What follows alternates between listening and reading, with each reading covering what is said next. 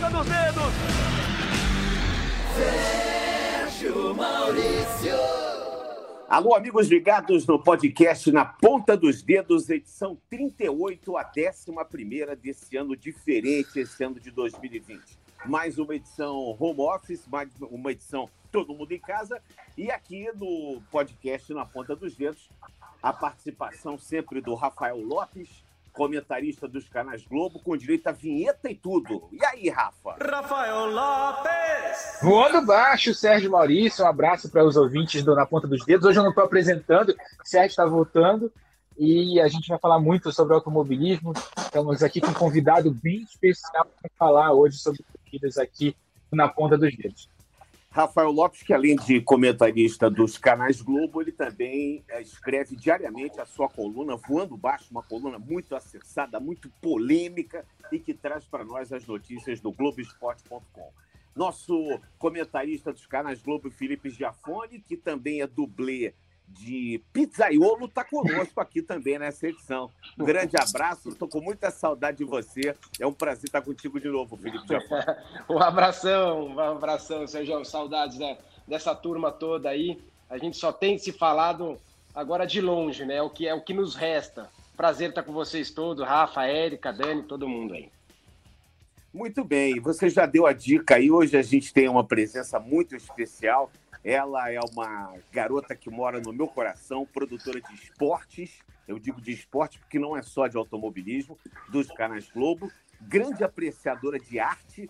Ela tem uma família maravilhosa, a família Deshima. Eu estou falando da Eric Deshima, nossa querida Queca, que está conosco aqui hoje para abrilhantar essa edição número 38 do podcast. Queca, querida, é um prazer receber você. Prazer é meu. Nossa, que felicidade, que introdução mais fofa. Tô morrendo de saudade de todos vocês. Eu fico até com. Sabe quando você fica emocionado de conversar com as pessoas? Morrendo de saudade de uma ponta dos dedos, de ir pra pista, de ver todos vocês, de abraçar, enfim, de ouvir barulho de motor. E estou muito feliz por ter sido convidada.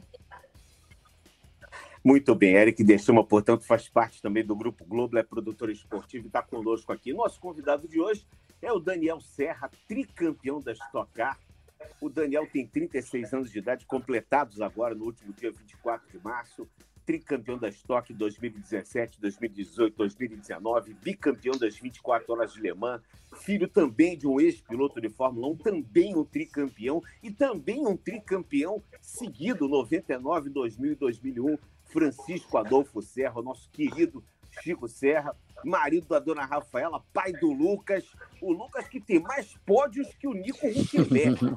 Uma coisa realmente impressionante isso. Daniel Serra, Serrinha querida, é um prazer receber você. Eu queria estar contigo ali, conversando tete a tete na pista. Mas enquanto isso não passa, a gente vai tocando a bola aqui, vai vai driblando como pode essa pandemia, trazendo um pouco de automobilismo, um pouco de papo para os amigos do podcast. Um grande abraço, é um prazer receber você, Serra. Fala, Sérgio, né? O prazer é meu. Obrigado pelo convite, obrigado, Rafa, Sérgio, todo mundo. Realmente dá, dá saudade de estar lá na pista, conversando, andando, competição.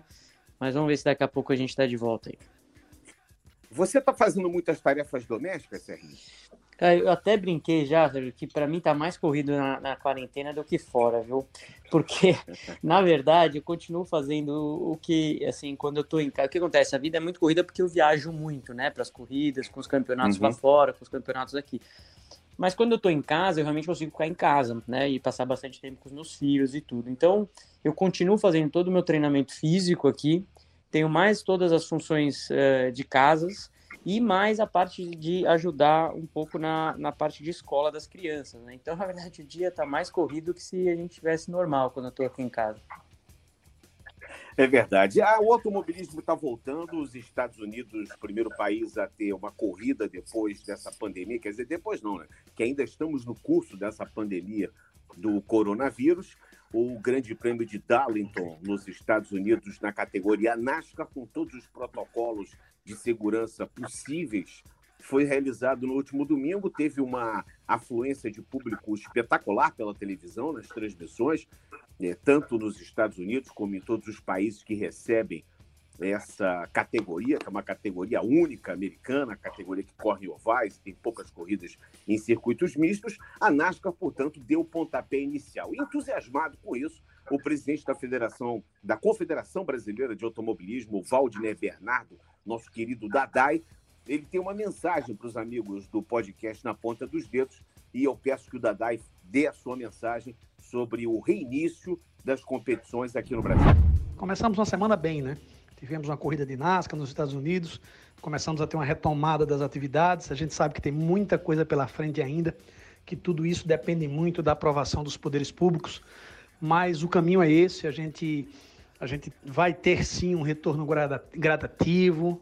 Ah, essa pandemia ela vai passar. A gente sabe o quanto importante é o automobilismo dentro de uma cadeia produtiva que existe hoje, quantas pessoas são beneficiadas e são empregadas com com automobilismo. E aqui no Brasil não vai ser diferente. Trabalhamos duro, trabalhamos com afinco na elaboração de um manual de conduta distribuído entre federações e clubes. Né? De novo, com responsabilidade, sabendo que a gente precisa tomar uma série de cuidados, mas muito esperançoso que esse retorno aconteça o mais breve possível. Óbvio que a gente depende de autorizações para que isso aconteça, mas estamos trabalhando e disponibilizando para todos os praticantes e promotores e federações o mínimo necessário de regras de conduta e de cuidado para que a gente tenha uma retomada. Vamos torcer para que a gente tenha a volta das nossas categorias nacionais, a volta da Fórmula 1 e que gradativamente a gente vai normalizando nossas atividades. Forte abraço para todos vocês. Muito obrigado. Portanto, aí a palavra do Dadai, presidente da, da Confederação Brasileira de Automobilismo, Valdiner Bernard, que obviamente entusiasmado com essa situação em Darlington, uma situação de volta da NASCAR, é, traz essa mensagem para nós, uma mensagem positiva, porém uma mensagem que não estabelece uma data, não estabelece um calendário, e eu acho que isso, nesse momento, ainda é bem precoce, é bem difícil a gente poder é, fazer realmente um planejamento ter um planejamento. A NASCAR, eu acho que ela serviu, Rafa, Felipe, Daniel e Érica, amigos ligados, eu acho que ela serviu como verdadeiro balão de ensaio. Algumas corridas serão repetidas, eu acho que vai ter mais uma próxima, essa semana ainda tem corridas em Darlington, depois Charlotte será palco também de dois ou três eventos consecutivos. Isso não é novidade, porque quem abriu isso foi o UFC. Né? O Ultimate Fighting Championship foi a primeira categoria esportiva no mundo a voltar, à exceção daqueles campeonatos lá sul-coreano de futebol, que não tinha ninguém e teve um jogo só, teve um, um jogo também, se não me engano, do campeonato vietnamita, mas eu estou falando de campeonatos ou de, de, de, de competições esportivas de alto nível e de alto interesse de público é, principalmente o público que vai aos locais e também o público que assiste pela televisão. Então, portanto, Jacksonville foi a sede do UFC e agora Darlington e Charlotte serão as sedes da NASCAR. Eu queria saber a opinião de vocês. Eu começo com o Felipe Jafone.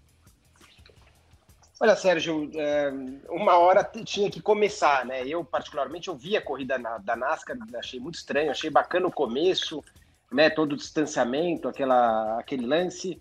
Uh, depois, a própria imagem, até brinquei em casa com meus filhos, que parecia uma corrida virtual, uh, que estava tudo meio estranho, não parecia real aquilo que estava acontecendo, por estar um estádio, um, um, estádio não, né? O estádio também estava vazio na Alemanha, mas o, o, o autódromo completamente vazio.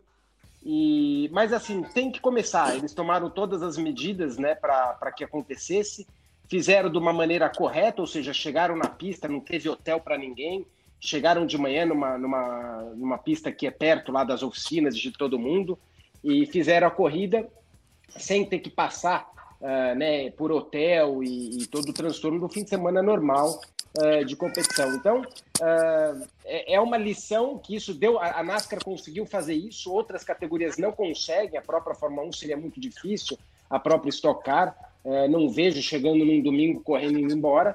Mas uh, é um alívio ver que os Estados Unidos, mesmo estando lá, é, né, é o país com mais mortes, com, é, e estando até atrás, numa referência, eles estão próximo do Brasil em termos de, de, de epidemia no sentido de, de, época do ano, né? E eles começaram antes que a Europa a competição uh, num formato diferente. Então, uh, de um lado é difícil de ver, mas ao mesmo tempo um alívio de, de que já aconteceu a primeira corrida. Daniel, é bastante complicado se tratando, por exemplo, da estoque, porque é, não dá para você chegar num, num momento e, e, numa cidade só você fazer duas ou três etapas, né? como é o caso agora que está acontecendo, ou pelo menos é o planejamento inicial da NASCAR. É, eu acho que para isso é, teria que ter uma estrutura diferente, né? Para que, por exemplo, a gente pudesse hoje já pensar numa volta da, da, da Stock Car aqui no Brasil. Eu, eu, acho que a gente tem um cenário diferente, né? Como você falou. É, primeiro, acho difícil a gente fazer um evento em um dia. Eu não acompanhei muito para saber como que a NASCAR fez, como que ela fez para as equipes chegarem num dia, porque de qualquer maneira você pode não ter um hotel, mas você tem uma viagem, né? Como é que uma equipe, por exemplo, que que vem de, se fosse aqui no Brasil, vem de Curitiba, ou vem mais do Sul, ou que vem do Rio de Janeiro, como é que ela sai para chegar no próprio domingo todo mundo e voltar no próprio domingo? Então, acho que é um, é um pouco mais complicado. De qualquer maneira, eu acho que o automobilismo dá para voltar, vai, vai voltar gradativamente. É, de certa forma, a gente tem como conseguir esse distanciamento né, dentro do, do, do, da categoria. A gente, de certa forma, não tem contato com ninguém quando a gente está sentado, e aí é tomar novas, novas medidas e novas práticas para que, quando a gente esteja fora do carro, com equipe, ou em um momento de briefing, ou em coletiva de imprensa, vai ser tudo diferente. A gente precisa pensar como é que vai ser o formato disso daqui para frente. Né? Eu queria a opinião também tua, Eric Destino. É, eu queria complementar o que o Dani falou. Eu estava pensando justamente nisso, né? A gente vê como é que foi, enfim, essa primeira experiência da NASCAR. E, mas o que eu acho importante é a gente olhar para frente, porque de fato o mundo mudou quando a gente voltar para a pista, vai ser tudo diferente. A própria Vicar já está pensando em adotar algumas medidas, aí nesse começo talvez não tenha nem, por exemplo, sala de imprensa. Então, mais do que toda essa parte de logística, que é a mais importante, né, Serginho, de tudo ser longe, enfim, o Dani falou que é diferente, é o comportamento das pessoas, né? Como é que a gente vai manter a parte de saúde, né, de todos os profissionais ali na pista quando realmente a estoque retornar. É, o que me, me, me causou uma impressão positiva em relação à NASCAR é, foi que os protocolos que foram utilizados, eles foram utilizados unicamente para a NASCAR. Quer dizer, a, a, como o Felipe disse, Rafael, é, a, a proximidade das oficinas, eles chegando no mesmo dia, já estavam sendo pré-testados, houve toda uma, uma relação de pessoas em que as equipes disseram, vamos ter 10 pessoas, fulano, ciclano, beltrano, essas pessoas todas já foram sendo testadas anteriormente, toda a estrutura, os jornalistas também foram selecionados, não, não, não houve transmissão local lá, alguns poucos jornalistas estavam. Eu não sei se a, se a TV americana fez uma, uma transmissão local, mas aqui no Brasil a gente viu que a transmissão também foi home office. Foi uma transmissão um pouco mais fria, digamos assim, mas houve a transmissão aqui através do home office. Eu não sei como é que você vê isso em termos comparativos aqui com o automobilismo. Eu não vou comparar nem com só com a Stock Car, né? com todas as categorias do mundo, que a própria Fórmula Indy não esboçou ainda nenhuma situação em que ela estaria voltando ou pensando em voltar. Eu, eu me, me parece, Rafa, que a NASCAR é um grande balão de ensaio para nós. Né? É, exatamente, Sérgio. E o que aconteceu foi basicamente o seguinte: a, a NASCAR resolveu ir pro ir para a corrida, porque quase todas as equipes dela estão ali no cinturão na, da Carolina do Norte, como disse o Felipe Jaconi. Então, Darlington fica é, próximo à fronteira da Carolina do Sul com a Carolina do Norte, muito próximo de Charlotte. Então, eles fizeram ali um perímetro de segurança. As equipes vão de caminhão para a corrida, não tem que pegar avião, não tem. Os pilotos moram por ali também. Então, todo mundo vai de caminhão, todo mundo vai de carro para a corrida, vai no seu carro, chega lá, tem que manter a distância né, protocolar ali que a Organização Mundial da Saúde é, aconselha, né, dois metros, um metro e meio é, entre as pessoas e fazem ali as corridas. Eu lembro que durante a corrida teve bronca nos spotters, né, aqueles, aqueles caras que ficam em cima da arquibancada orientando os pilotos pelo rádio, porque eles estavam muito próximos uns dos outros e a, a NASCAR mandou separar. Isso tinha uma multa de 10 mil dólares para se uh, não fosse obedecido. A corrida deu audiência de 6,32 milhões de pessoas, um crescimento de 38% em relação à última corrida antes da quarentena lá nos Estados Unidos. E foi a maior audiência de uma corrida nos últimos três anos, fora as corridas da, das 500 milhas de Daytona, que é, Isso é que é o maior carência, evento né? da NASCAR. Isso é que é abstinência. Né? Exatamente. Isso mostra justamente a demanda reprimida que você tem no público, né? Todo mundo está querendo ver evento ao vivo, mesmo o cara que não gosta de corrida ligou no domingo à tarde nos Estados Unidos para ver a corrida. Agora, é um caso específico, eu acho que é um teste. Eu lembro que o, o, o Brian France, lá, o chefe da NASCAR, mandou, deu uma declaração ontem dizendo que ele recebeu ligações do chefe da NBA, do chefe da NFL, do futebol americano, falando que, pô, legal que vocês começaram, vocês mostraram que dá para fazer, então a gente vai começar a tocar o nosso, o nosso planejamento porque o evento de vocês deu certo. É, eu acho que é o início de tudo, eu acho que é o início de, de, um, de um planejamento. Como deu tudo certo, todo mundo é, saiu sem pegar o vírus, sem pegar a Covid-19, eu acho que tem tudo para dar certo. Sobre a Fórmula 1 em específico, é, todo mundo que for para a corrida na Áustria no dia 5 de julho, ainda não foi anunciado oficialmente, mas está tudo certo para a Fórmula 1 começar no dia 5 de julho no Grande Prêmio da Áustria, lá no, em Spielberg todo mundo vai ter que ficar 14 dias de quarentena. Então vai todo mundo para um hotel em Londres, vai ficar ali de quarentena, vai viajar em voos fretados para a Áustria, e assim os carros e toda a carga da Fórmula 1, vai todo mundo para lá e só vai ter piloto, equipes ainda, ainda assim com, é, com menos gente do que o normal e é, transmissão oficial da Fórmula 1 Management, né? os câmeras e o pessoal de, de imprensa deles. Não deve ter imprensa das TVs que fazem a transmissão no mundo. Então todo mundo vai ter que fazer a transmissão, é, como a gente fala, off-tube, né? dos locais é, onde cada emissora é, está localizada.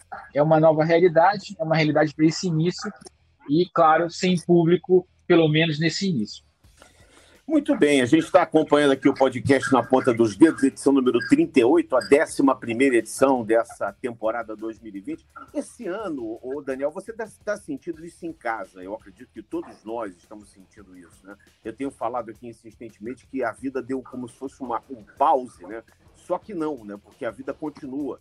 Você está sentindo, é, com certeza, uma dificuldade grande também com os seus filhos, o ano escolar dos seus filhos está totalmente prejudicado. Quer dizer, a gente está vivendo uma situação completamente diferente. E você, no ano em que você é piloto Ferrari, também na categoria Gran Turismo, pra, escalado né, para fazer trinca, é, defendendo as, as cores da escuderia italiana. E é alguma notícia? A Ferrari entrou em contato com você? Como é, como é que está a sua, sua carreira no exterior?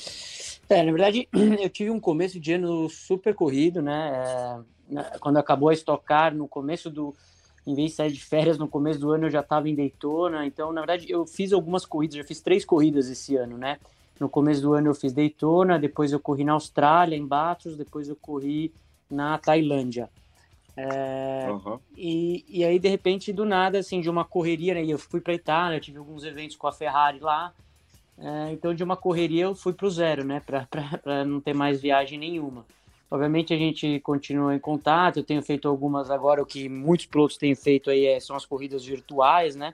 É, eu tenho participado de algumas pela Ferrari. E, e agora a previsão para lá já saíram alguns calendários, né? Então Le Mans já está marcado para setembro, é, algumas coisas que eu ia fazer nos Estados Unidos também já foram remarcadas. É, um outro campeonato que eu provavelmente devo participar com eles acabou de soltar o calendário.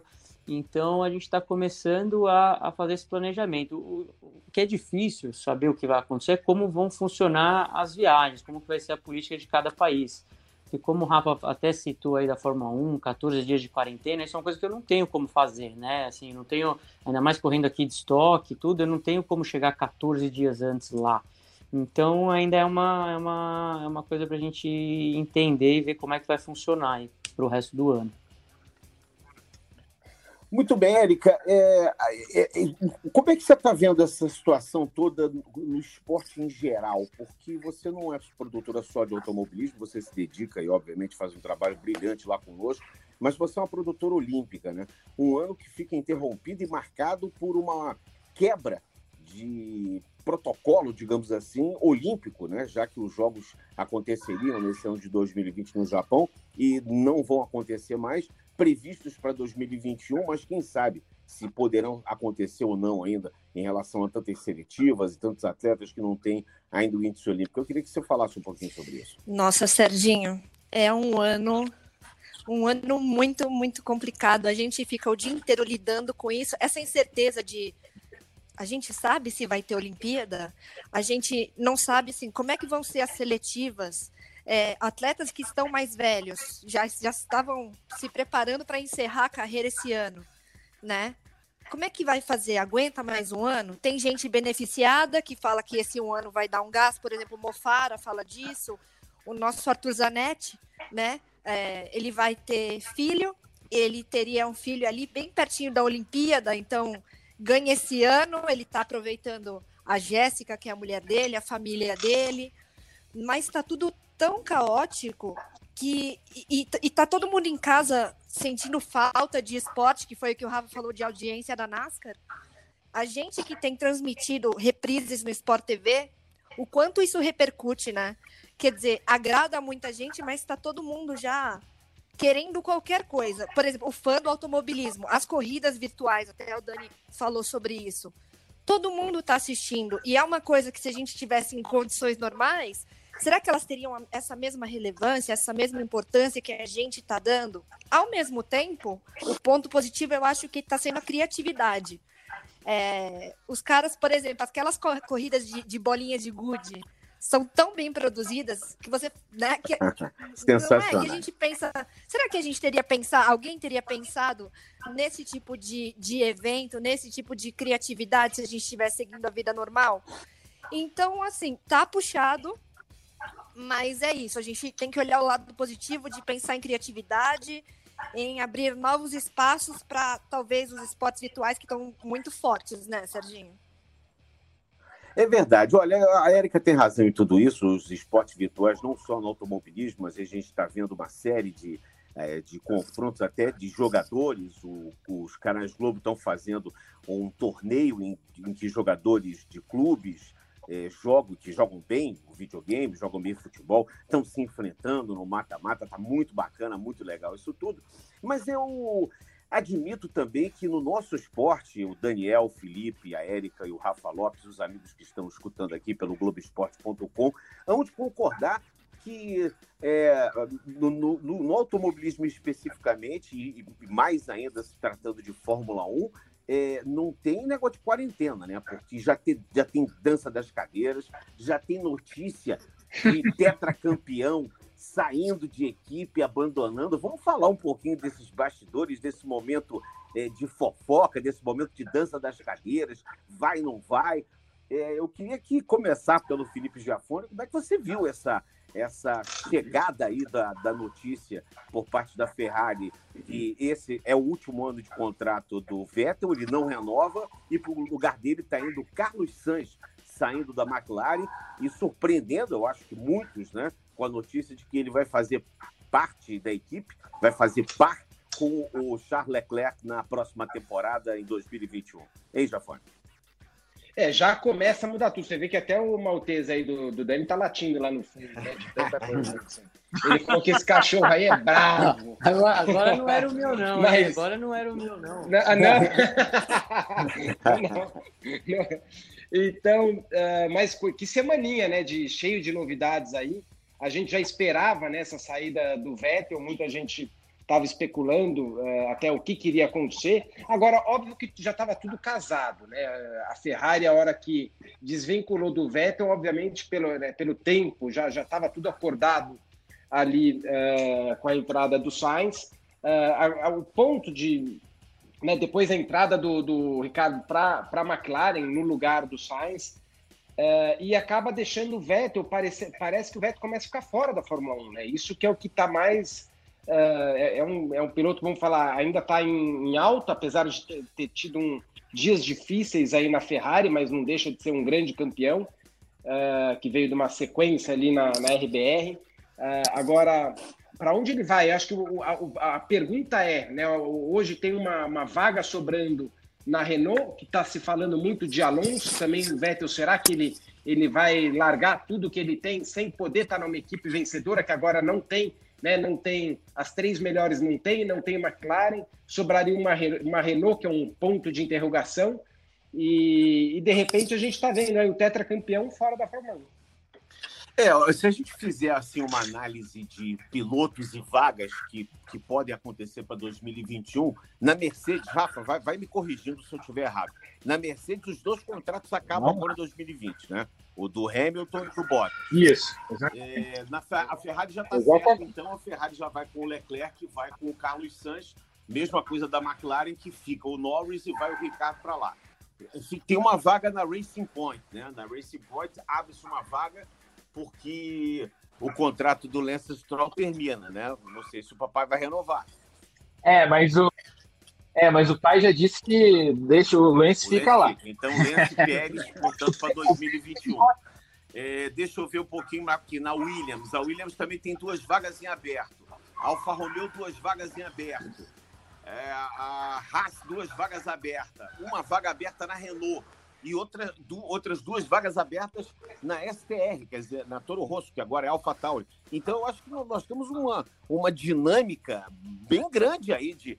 Eu acho que tem mais cadeira sobrando que piloto agora, né? É uma dança das cadeiras invertida, é isso? É, você falou aí de algumas equipes que é só você chegar com cheque que você pega a vaga. Né? Ali, tipo, a própria Racing Point, a segunda vaga da Racing Point, que vai virar Aston Martin é, no outro ano, né, em 2021, a gente tem a vaga da Williams. A vaga da Williams é cheque, né, basicamente.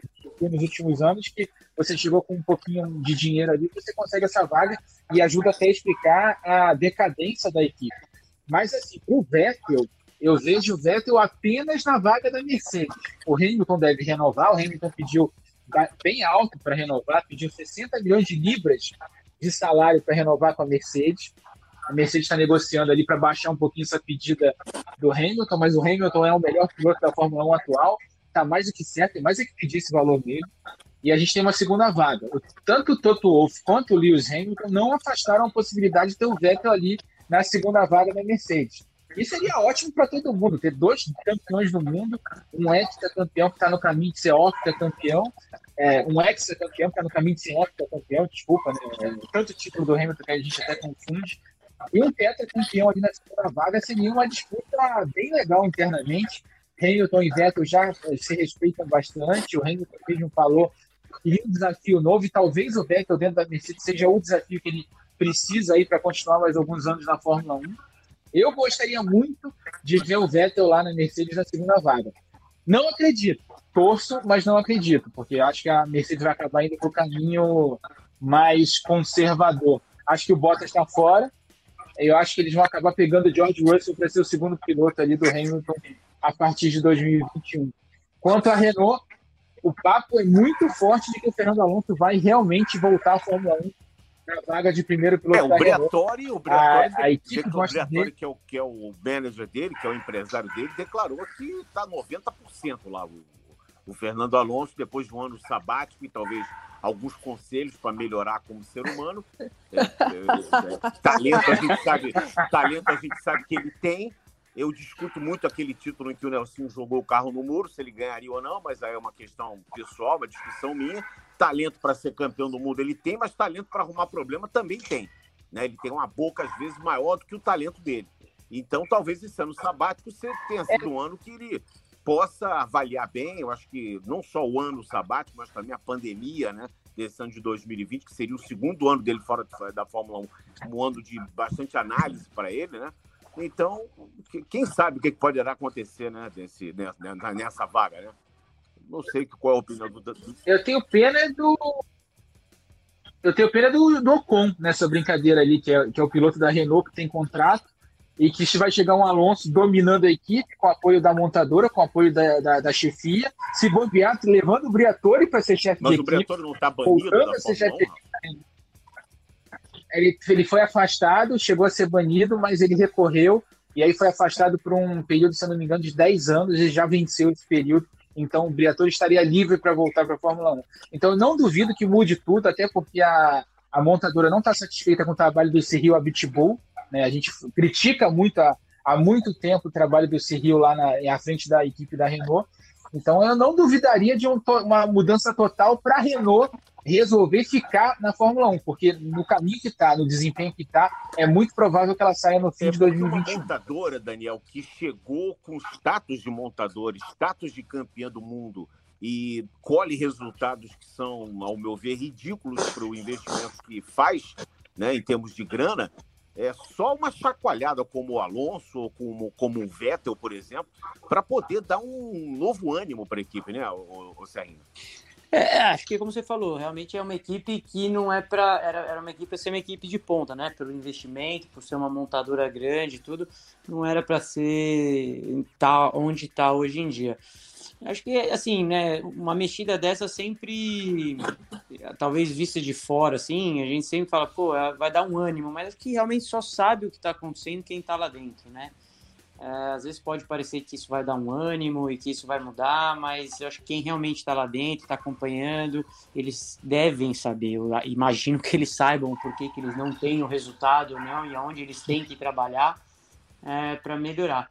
Mas se, se eu, eu acho difícil, é, eu acho mais fácil de repente ter um, um Alonso na Renault do que um Vettel. Eu não vejo um Vettel indo para lá, não, assim, de novo também, né? Cada um sabe é, o porquê das suas decisões. A gente não está na cabeça do Vettel para saber o que, que ele o que, que ele quer, o que, que ele está procurando. De repente ele quer só ter o prazer de estar tá num lugar é, e ir mais relaxado, mais solto, e já que ele já tem tantos títulos, mas enfim, eu não vejo ele indo para lá, assim, acho que de repente seria mais mais fácil ver um, um aluno.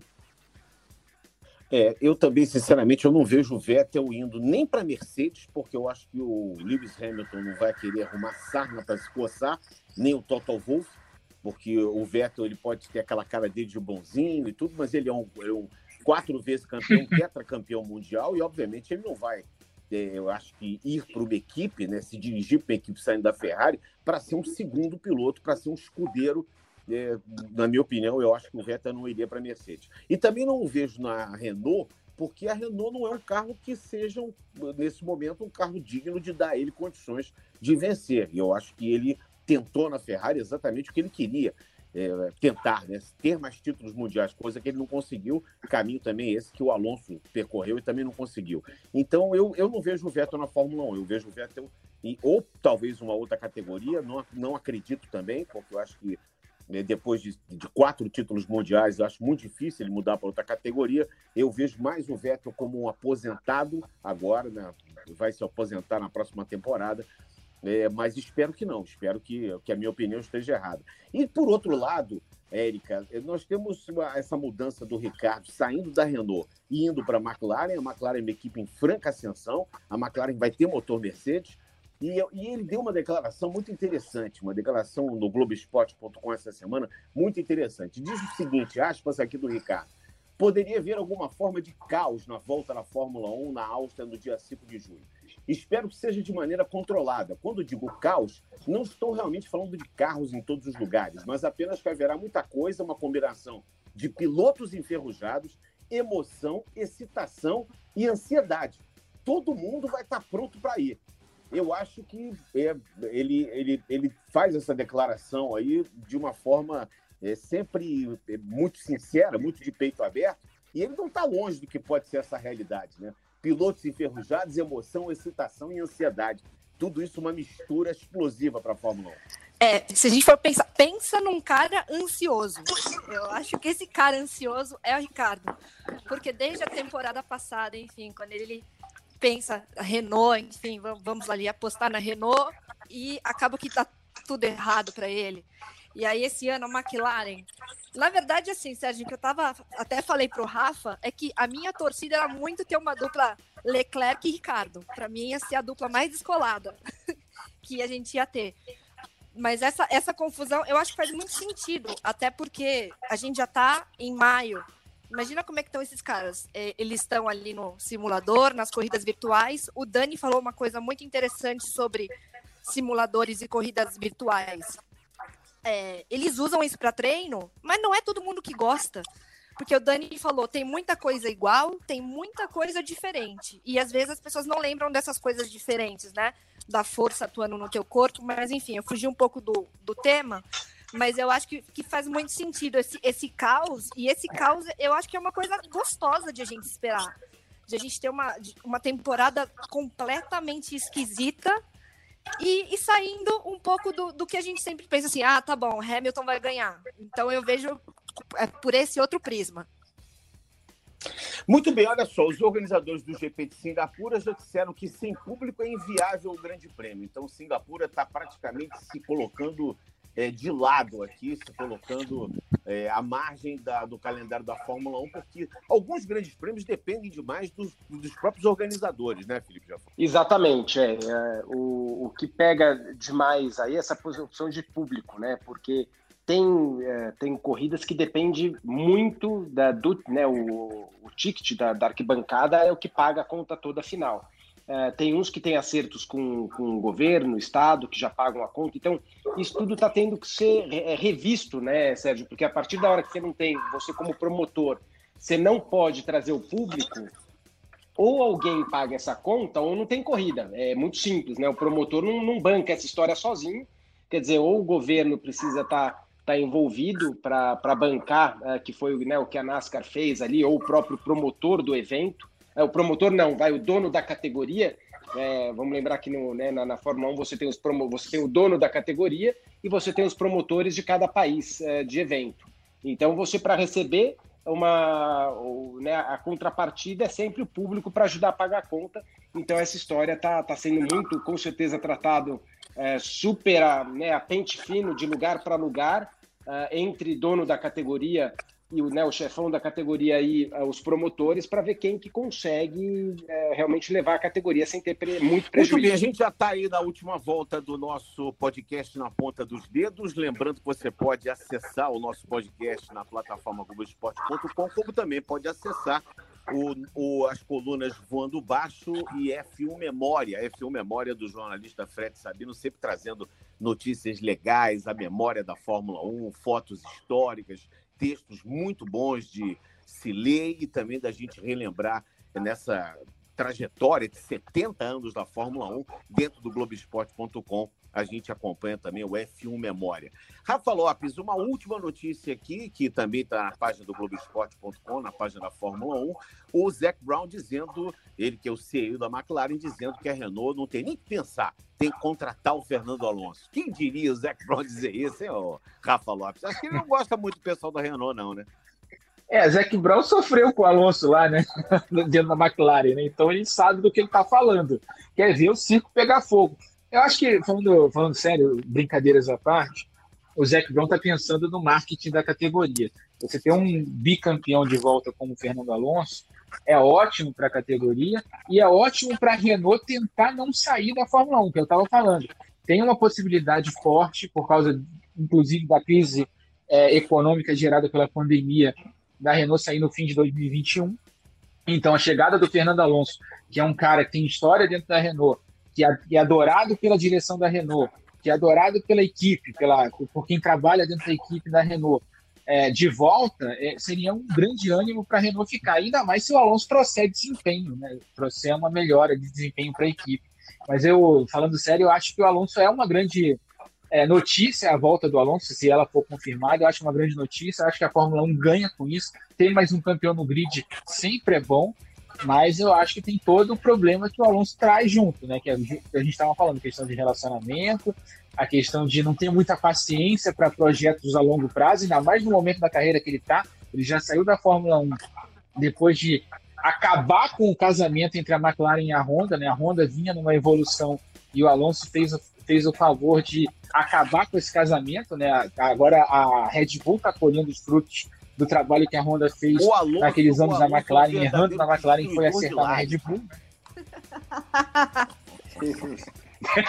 Exatamente. Alguém... Exatamente. E aí, Desculpa. Eu acho que o Sérgio não gosta muito do Alonso, é a minha impressão. Ô Daniel, eu gosto demais do Alonso, eu não gosto da atitude dele. Como piloto na pista, ele é fantástico, ele já provou isso. Agora, a atitude dele como ser humano tem, tem deixado a desejar. Como eu disse aqui, eu espero que essa, que essa pandemia e esse ano sabático tenham colocado um pouquinho de juízo. Ele é um cara que. Eu estou falando isso porque eu, conheço bastante da vida pessoal do Alonso, por, por ler. Ele é um cara que ajuda demais é, ao, ao, como ele pode ajudar nas fundações, ele faz trabalhos filantrópicos, enfim, ele é um sujeito de bem com a vida, mas quando entra na, na parte assim, digamos, é, comportamental, do, de profissional ali no trabalho, o relacionamento humano dele parece não ter sido muito bom nesses últimos anos. Mas tomara, né, Daniel, que ele que ele é, tenha refletido e tenha tido oportunidade de colocar a cabeça no lugar e tenha essa oportunidade, como disse bem aqui o Rafa, é, sobre as palavras do Zac Brown, isso para a categoria seria muito bom, né? A volta de um campeão. A gente nunca quer que um campeão saia da categoria.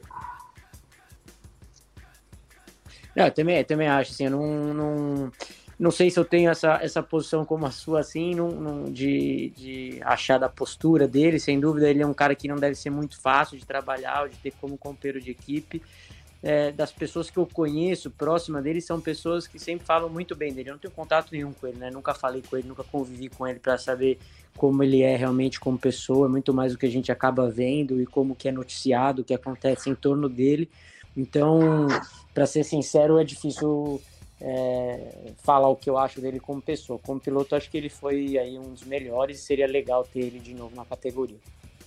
Muito bem, eu quero saber, para encerrar aqui o nosso. Pois não, Então, só para falar do Alonso, é que a gente sabe dele das histórias que tem da Fórmula 1. O Daniel falou sobre quem trabalhou com ele ter uma boa opinião dele. Os americanos ficaram apaixonados por ele no ano que ele correu as 500 milhas lá. Ele foi super atencioso na mídia, ele foi é, atencioso com os torcedores e foi trabalhou muito bem com a equipe, trabalhou com o Andretti Auto Esporte na época. E esse ano, se tiver, assim, tiver as 500 milhas que estão programadas para agosto, pela primeira vez na história, não vão ser realizadas em maio, ele vai trabalhar com a McLaren, né, que montou uma estrutura de, de Fórmula 1, é, de Fórmula Indy, né, para correr justamente as 500 milhas, vai correr a temporada inteira e ele teria um terceiro carro para o Alonso correr as 500 milhas de Indianápolis. Então, os americanos ficaram apaixonados por ele, pelo profissionalismo, pela, pela ideia, né, pela atenção que deu para a mídia e pelos torcedores. Ou seja, há esperança para o Alonso. O Alonso precisa levar a persona que ele usou nos Estados Unidos, de ser um cara super aberto, ser um cara super popular, como ele ficou sendo lá, para a Fórmula 1 de volta. É um pouquinho mais cabeça aberta, não ter tanta é, rancor como ele teve naquele casamento com a Honda, principalmente nos anos de Honda ali, com a McLaren, que chegou inclusive a dizer que a Honda era um motor de GP2 no, em pleno é. GP do Japão, né? Exatamente, com os latidos ao fundo do maltês, essa fera que deve estar com fome, vai ver que o Daniel Serra é quem bota lá o prato de comida, o maltês está latindo aí, tá, enfim. Nós Era estamos, completando... estamos completando aqui. Ô, ô só me diz uma coisa, me tira uma dúvida agora. Quando você senta na mesa com seu pai agora, não tem mais aquele negócio de um olhar mais para cima, outro olhar mais para baixo, não, né? São dois tricampeões, tá todo mundo olhando olho no olho agora, né? É, não, mas pai é pai, né? Ainda tenho respeito. Claro.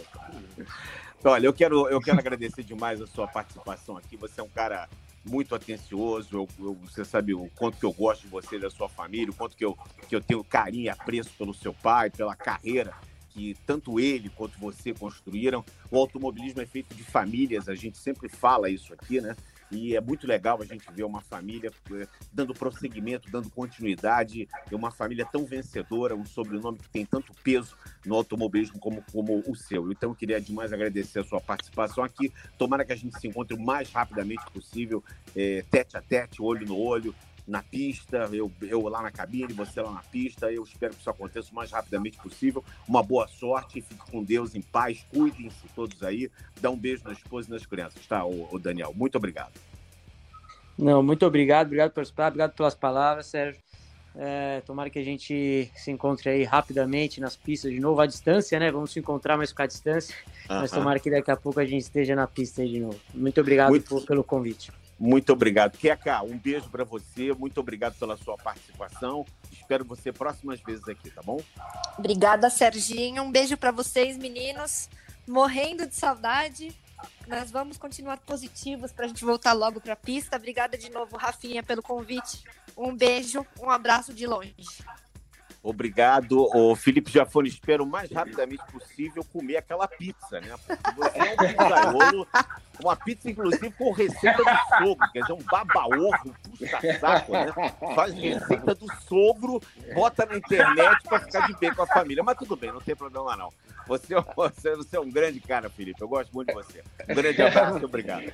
obrigado, obrigado, Sérgio. A próxima pizza em casa vai ter que ser individual, para não ter divisão de nada. Assim. Só brotinho, e... pizza brotinho. Só, é, só brotinho. Mas é isso aí, Dani. Queria agradecer o Dani também é, pela presença, vocês pelo convite. Espero, Dani, que a, que a agenda das categorias que você corre aí uh, se encaixem de uma certa forma para você poder correr de tudo mais um pouco, que era o que você ia fazer esse ano, que começou fazendo. E, e olha, Sérgio, eu não sei se você viu, não, o Daniel postou nas redes aí, o cara correu 10 quilômetros em 35,57. Se não, eu pegar a minha bicicleta, se eu pegar minha bicicleta, eu não consigo fazer isso. Então, já que não está correndo de carro, de carro, pelo menos está correndo a pé. E é isso aí, um abração e boa sorte. Valeu, Rafa. Grande abraço para você. Até a próxima edição, na próxima semana, edição 39 do nosso podcast.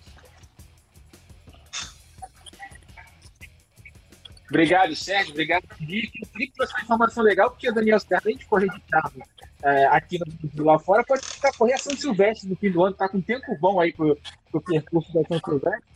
Mas é muito legal a gente poder falar sobre um assunto leve, né, sobre esporte nessa é, pandemia, né, se, em meio a tantas notícias ruins, a gente fala um pouquinho sobre coisas mais leves, né, como a gente falou nesse programa. E também estou com muita saudade de voltar para a pista. Já está estreando esse ano como comentarista da Stock Car.